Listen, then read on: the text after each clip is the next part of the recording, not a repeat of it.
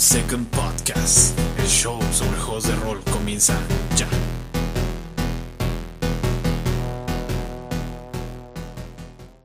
¿Qué tal? Bienvenidos Keepers, bienvenidos aventureros a otro episodio de su podcast RPS. Yo soy Irving Morales dueño de este blog slash podcast slash un montón de cosas. Bastante contento como de costumbre de estar de vuelta por acá. Y hoy vamos a hablar de un montón de cosas. Llevo ya pasado un poco de tiempo entre un episodio y otro. Eh, lo padre de esto es que pues prácticamente hoy que estoy grabando el podcast es el 7 de octubre. Octubre, mes de un montón de cosas geniales en cuestiones de horror y demás.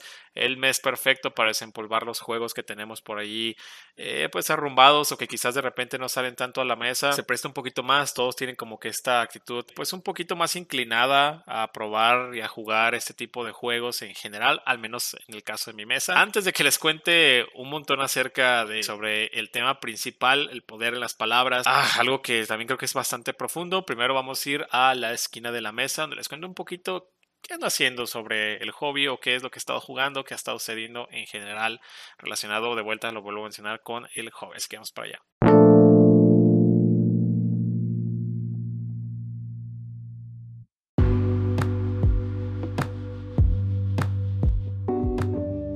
Ok, como lo mencioné en el intro, pues ya es octubre y personalmente lo que he estado haciendo desde el mes pasado, o sea, desde septiembre, es agarrar como que esa temática de que no voy a jugar ningún videojuego, no voy a leer ningún libro, no voy a ver ninguna película, ninguna serie que no esté relacionada con horror. Y por ahí alguien ya me lo ha mencionado en Twitter, el buen Neandertal, un saludo, acerca de que me preguntaba como si solamente consumiera horror durante estos dos meses y no, en mi caso no es, el, no es lo que sucede, pero lo quería hacer de manera un poquito más consciente, lo hablábamos y reíamos como una especie de Guadalupe Reyes de horror, es una referencia, es algo muy cano, quiero creer, pero es como que una celebración que se lleva a cabo durante varios meses, eh, que usualmente la gente la utiliza para pues prácticamente agarrar fiesta, agarrar este alcohol y demás y pasársela bien ebrios durante un periodo de tiempo pues prolongado, ¿no? Entonces lo que yo he estado haciendo es pues prácticamente solo empaparme de horror en general. He estado jugando un montón de videojuegos indies bastante padres, los cuales tienen como que esta estética VHS y son como que súper cortos, de 40 minutos a una hora, están geniales, tenemos algunos ejemplos ahí como The Convenience Store, eh, también he estado jugando también bastante Akamanto, clásicos como Amnesia y también he estado leyendo por ahí un poquito de Junji Ito, que me acaba de llegar eh, por ahí algunos mangas de parte de Panini, también bastante recomendado, un escritor e ilustrador bastante característico y exponencial de Japón, entonces ya saben que van a encontrar links en el post por si les da un poquito de curiosidad, quieren conocer, quieren saber, pues ahí se pueden dar la vuelta para checar los links de lo que estoy hablando y por supuesto pues no podría faltar Lovecraft durante esta temporada, que uno de mis favoritos de todo el tiempo, de muchísima gente. Otra cosa que me ha estado haciendo bastante, que he estado tratando de explorar un poquito más, es el lado del solo gaming. Ya habíamos hablado de esto en otro post anterior y pues prácticamente sigo explorando las aguas de este género que también ya lo había mencionado, es un género que viene de bastante, bastante tiempo atrás, ya era algo que ya estaba bastante establecido, no es, es algo que prácticamente solo resurgió por la pandemia, pero ahí ha estado, siempre ha sido un género, siempre ha sido una cosa.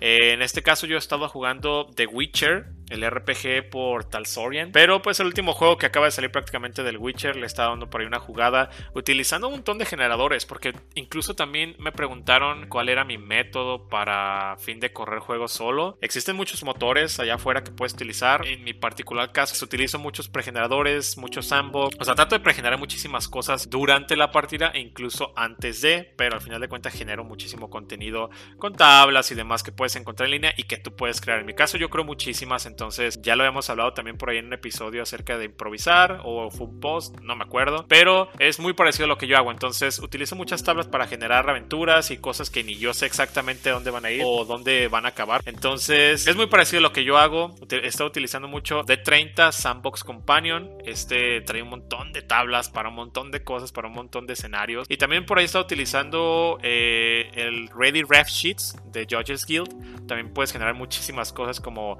o sea, plantas, eventos en ciudades, un montón de cosas. Entonces he estado jugando bastante The Witcher. Llevo alrededor de unas tres sesiones más o menos. Bastante padre, me gusta mucho el combate, está muy, muy recomendable. Si sí, quiero una experiencia muy parecida a lo mejor a DD, o sea que esté enfoca, muy enfocada en combate, pero a la vez si está como que tienes el sistema de crafting, tienes si estás jugando un Witcher, tienes también por ahí un montón de mecánicas geniales para fin de correr este juego. es muy recomendable en general. Y también comencé a jugar hace poquito, llevo solamente una sesión de Vampire the Masquerade por el mes, obviamente. De hecho, ahora que lo, lo estoy pensando de Witcher, a pesar de que es un universo muy oscuro, quizás no es como que horror, horror pero puede que entre y no durante lo que había estado hablando acerca del mes, pero en fin, ¿no? También tenemos entonces este juego Vampire the Masquerade, estamos hablando de la versión revisada o pues prácticamente puede utilizar sino el, el V20, la, la versión del 20 aniversario. He estado jugando este juego utilizando, aquí sí estoy utilizando un sistema que encontré por ahí en DriveThru que se llama Tourniquet o quiero creer que es como que torniquete.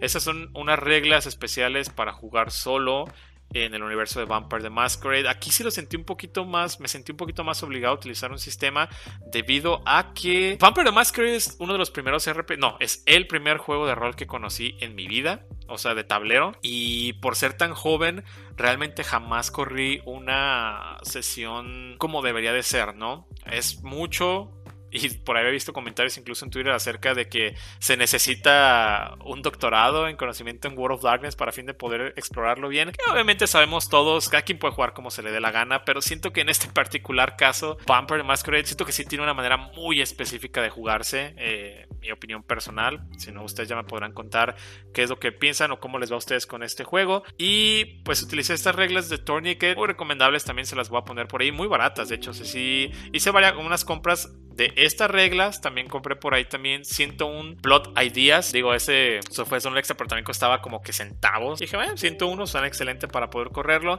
Y también otro documento que se llama Charts of Darkness, que también son un montón de tablitas eh, muy al estilo de vieja escuela, muy al estilo de lo que estoy acostumbrado. De hecho, eso fue lo que me compró en su descripción. Decía como que inspirado en el OSR pues aquí tenés un montón de charts, o sea, de tablitas y de cositas para fin de que puedas adaptarlo. Entonces estoy utilizando esos tres, esas tres herramientas y lo estoy corriendo en la ciudad de LA o Los Ángeles, LA by Night, eh, porque tengo planeado correr algo para mi grupo más adelante en este setting con estas reglas. Todavía no me voy a pasar a 5th Edition de Vampire hasta que no adquiera el manual. En su momento no lo he adquirido. Ha sido una bronca. De hecho, no sé si ustedes tengan lo mismo, el mismo problema que yo. Obviamente se pueden pedir todavía por Amazon, pero intentaba pedirlos por ahí con algunos proveedores. Está agotadísimo. No sé si Modify sigue teniendo, eh, pues digamos que la licencia, si van a seguir sacando más. O sea, no tengo idea. Hablando un poquito más del lado de fabricantes, de proveedores y demás, ¿no? Si me doy la vuelta por Amazon, obviamente lo voy a encontrar, pero lo había estado buscando más bien por otro lado. Entonces, probablemente lo terminé comprando de ahí. Pero sí. También hemos estado jugando Call of Cthulhu. Eh, dejamos las sesiones regulares de fantasía para fin de estar jugando un poquito más Call of Cthulhu. En este caso, yo he estado corriendo Innsmouth en general como ciudad. Ahorita jugamos una aventura que se llama Food Tour o el tour de comida por Innsmouth, que esa es de mi propia mano. Es una preaventura, una prehistoria que estoy planeando para llevarla luego a la famosísimo al al famosísimo módulo de escape de Innsmouth. Y creo que eso es en cuestión como que de hobby o de lo que he estado haciendo. Ya dejé un poquito los Wargames de lado. Lo retomaremos en algún momento cuando llegue, eh, cuando se dé la oportunidad, digamos. Pero otra cosa que sucedió fue que el día 22 de septiembre tuvimos el día de El Hobbit, totalmente desconocido para mí. Soy pues, fiel seguidor de Lord of the Rings, como muchos, quizás no super mega fan, pero desconocía el día y tuvimos una invitación por parte de los chavos de Potionless para asistir a prácticamente un banquete. O sea, sí se celebró el día de Hobbit como debería haber celebrado, con un montón de comida hasta que no pudieras, hasta reventar, hasta que no pudieras comer más. Eh, un montón de bebida, también había muchísimo que tomar. Una tarde pues genial, nos la pasamos prácticamente comiendo, bebiendo como hobbits como se debería y pues con un montón de buena compañía. De hecho eso me recuerda que durante el evento que estuvimos prácticamente celebrando esto, hablando de juegos de rol, hablando del Canal Potions, hablando de un montón de cosas. También estaba por ahí Don Diablo, el cual había hablado con él durante el enrolate, había visto una de las piezas que estaba exponiendo en el lugar, porque era un lugar como que de cultura. Entonces tenía por ahí una pequeña exposición y tenía por ahí un cuadro de un goblin que me encantó, pintado eh, en acrílico genial. Entonces terminó llevándomelo como regalo. Muchísimas gracias. Una mención por ahí a Don Diablo también. Les voy a pasar redes y demás para que se familiaricen un poquito con su trabajo. Y la verdad es que está genial. Estoy prácticamente esperándolo a enmarcar para fin de ponerlo en mis muros. Que fue lo que le dije. Dije, quiero esa pieza en mis muros. Entonces es un regalo pues bastante, bastante chido. Se aprecia.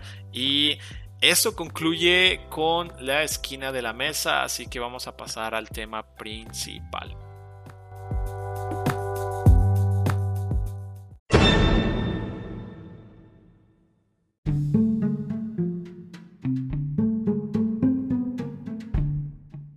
Yes, entonces llegamos al tema principal.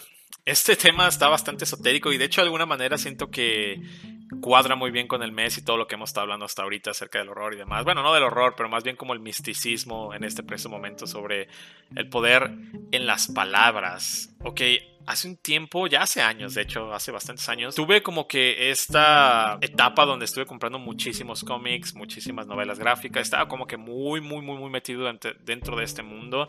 Eh, aún lo sigo amando, aún me sigue gustando mucho las novelas gráficas y demás, más ya no lo consumo igual. Uno de los más grandes exponentes dentro de este mundo, probablemente todos lo conocemos ya, es Alan Moore. Quien no lo conozca, pues básicamente es una de las personas que prácticamente cambiaron el mundo del cómic y de cómo lo leemos, cómo lo vemos, cómo lo percibimos en general en el mundo. Entonces, sus trabajos han sido muy eh, remarcados y han marcado también la diferencia de etapas en el mundo de los cómics. Entonces, es una persona, es muy importante en el mundo de los cómics, ¿no? Él tiene una entrevista donde estaba pasando ya a un lado más como esotérico y mágico, donde hablaba acerca de magia, ¿no? Y de como que estos aspectos, lo vuelvo a mencionar, como esotéricos y como de cultismo y demás. Yo como su fiel seguidor en ese momento, lo encuentro como una persona como muy interesante, pues me chequé el, el, la, la entrevista y él decía algo que se me quedó bastante grabado durante esta entrevista. Hablaba acerca de que el arte, la escritura, la música y demás son considerados como que la magia original. Eh, tienden a hacer sentir al público de cierta manera, ¿no? Si escuchan una canción triste, pues estás tratando de llevar ese sentimiento de tristeza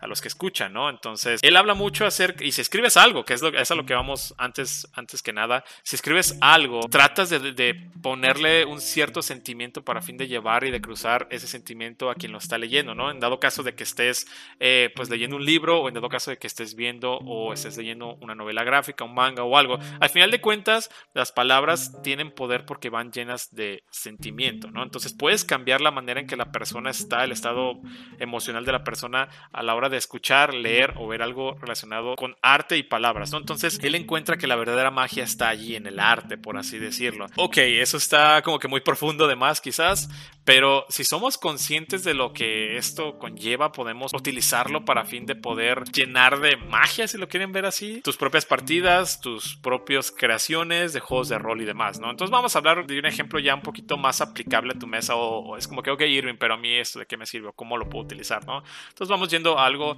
ya un poquito más uh, práctico, ¿no? Primero que nada, hemos visto que tenemos estas pequeñas frases en un montón de aventuras ya impresas donde te dice como que, ok, léele esto a tus jugadores, ¿no? Y es como que una pequeña frase muy evocativa, muy inspiradora, o que te da como que te pone en el mood, te da cierto feeling, te da cierto sentimiento. Allí es donde podemos utilizar un montón las palabras. Por ejemplo, quizás si estamos tratando de describir a lo mejor algún, algún ambiente o algo, las palabras que utilicemos son súper importantes para fin de tratar de dar ese sentimiento. Es decir, tratamos de darle un sentimiento en específico o un mood en específico a quizás a, a lo que estamos hablando, a un ambiente, ¿no? Si utilizamos la palabra oscuridad, podemos tratar de buscar sinónimos de las palabras. Y ojo con esto, esto creo que es una, es una de las claves, ¿no? Puedes encontrar una palabra que es, la, que es la adecuada para describir lo que quieres describir y de ahí utilizar sinónimos de la palabra para ver cuál es el más adecuado a la frase, ¿no? Si lo comparamos con las frases que, que vienen ya prescritas en las aventuras, esto es algo que utilizan muchísimo, ¿no? Oscuridad, por ejemplo, algunas de sus sinónimos es penumbra y tiniebla. Ambos me suenan un poquito más oscuros. Tinieblas suena muy dramático. Entonces, desde el punto alto del árbol alcanzas a ver las tinieblas que se siembran alrededor del bosque que estás tratando de salir, ¿no? O a lo mejor en, una escena. Solo esas tinieblas, la palabra, la temática, el mood, el sentimiento que tiene, es como que de. Para mí, digo, en este momento, como que describirlo del bosque, lo siento como que te invocan cierto sentimiento a la hora de estar narrando este tipo de palabras. O penumbra, ¿no? También una penumbra. También siento que si estás narrándole a alguien que va a través de unos túneles investigando algo, a lo mejor hablando de Call of Cthulhu y utilizas la palabra penumbra, también como que es muy temática y no rompe con todo el sentimiento que estás tratando de transmitir, ¿no? Pueden ser variados. Hablando de otra cosa, a lo mejor ya más de fantasía, quizás tenemos la palabra fuerza, ¿no? Fuerza la puedes cambiar o hay sinónimos de fuerza como fortaleza, poder o vigor, que incluso pues cada uno también tiene como que su cierto sentimiento, ¿no? A lo mejor si hablamos de que después de que el Minotauro eh, saca el hacha del pecho de, uno de tus compañeros, ahí es donde puedes admirarlo con todo su poder, ¿no? Y ahí ya le estás dando también como que un, sentimiento muy dramático y como que estás tratando de darle, insinuarle pues el poder que tiene esta, esta criatura, ¿no? La fortaleza, ¿no? También puedes narrar cómo los jugadores están peleando contra esta bestia que parece que su vigor y su fortaleza no se acaban, ¿no? Entonces estás tratando de infundir ciertos sentimientos utilizando palabras de una manera muy consciente. Si lo viéramos desde el lado de Alan Moore, pues estás utilizando magia, ¿no? Estás tratando de cambiar la percepción de las personas con este tipo de técnicas, por así decirlo. Ok, ya vimos la manera o unos algunos ejemplos de cómo puede ser esto utilizado a nuestro favor, ¿no? Las palabras y los sabores y los sentimientos que éstas cargan. Bien, ahora vamos a ir quizás a un lado todavía más técnico o todavía más destilado de cómo utilizarlo en la mesa. Yo utilizo muchísimo las palabras en general para crear cosas o para narrar espacios, por ejemplo, para describir personajes. Ya había mencionado por ahí en Twitter, en algunas otras eh, plataformas, incluso quizás en el blog, que soy súper fan de la manera de cómo en Troika, el juego de rol, te describen los background de los personajes. En Troika, cuando creas un personaje, lo que genera son sus estadísticas y de ahí tiras en unas tablas de personajes ya prehechos que todos tienen un montón de sabor y un montón de trasfondo. Eh, entonces tiras en esas tablas, eliges tu personaje. Estos personajes están conformados por prácticamente un párrafo que te dicen quiénes son ellos. Ese párrafo debe de estar conformado por quién es el personaje en total, qué está haciendo, la temática que tiene, por así decirlo. Porque tenemos desde asesinos, eh, viajeros del tiempo, máquinas, o sea, hay un montón de cosas, niños con poderes y demás. Pero la pequeña frase que tiene allí está también prehecha y, y tiene también tanto espacio para que el jugador, para que el personaje crezca o, como que tengas ese sentimiento de que es interesante, por así decirlo. Entonces, podemos utilizar estas palabras o esta técnica para fin de dar sentimiento o tratar de explicarle al jugador de qué se trata, ¿no? Si queremos un personaje muy trágico, pues podemos utilizar palabras muy temáticas para fin de que esa pequeña frase trate de dar a entender eso a quien lo está haciendo. Entonces, podemos describir eh, personajes utilizando esta técnica poquito ya más consciente. Otra cosa para la que yo lo utilizo también bastante es para describir espacios. Cuando estoy creando mapas, antes de dibujar un mapa o algo por el estilo, cuando estoy creando partidas o lo que sea, trato de utilizar palabras para describir el espacio. Por ejemplo, si quisiera describir quizás un edificio abandonado, ¿no? Pues abandonado es una de las palabras. otra palabra podría ser pues, destruido. Y de ahí podríamos buscar sinónimos de destruido para que nos dé un poquito más el mood que queremos, ¿no? Entonces podría ser como que abandonado, destruido, oscuro, como habíamos hablado hace ratito, y también podemos buscar sinónimos para fin de tratar de, llevar un poquito más. Ya de ahí podríamos también incluso agregar más palabras que estén relacionadas como que con el contenido, ¿no? Quizás hacer unas oficinas y eso ya nos va a dar ideas de qué es lo que podemos encontrar dentro a la hora de estar jugando. Digo, a lo mejor puede ser importante que busquen quizás un arma y pues qué arma puede encontrar en unas oficinas abandonadas, ¿no? El simple hecho de utilizar palabras para construir cosas es bastante útil, es algo que yo hago muchísimo, ¿no? Incluso lo puedes utilizar para no personajes, para personajes como por ejemplo solitario, trágico, eh, adjetivo sobre todo, ¿no? También para fin de describir cosas. Entonces otra, otra manera de utilizar palabras y luego siendo conscientes de ella, de, de, lo que acabamos de mencionar, del tema en general, puedes ser consciente en cómo cambiarlas para que den ese mood o ese feeling, ¿no? Y bueno, esas son solo algunas de las técnicas que puedes utilizar con este conocimiento que nos pasa Alan Moore en su lado más esotérico y demás. Creo que probablemente debe existir por ahí alguna técnica ya más consciente o con algún nombre, por así decirlo, en el lado pues, más letrado.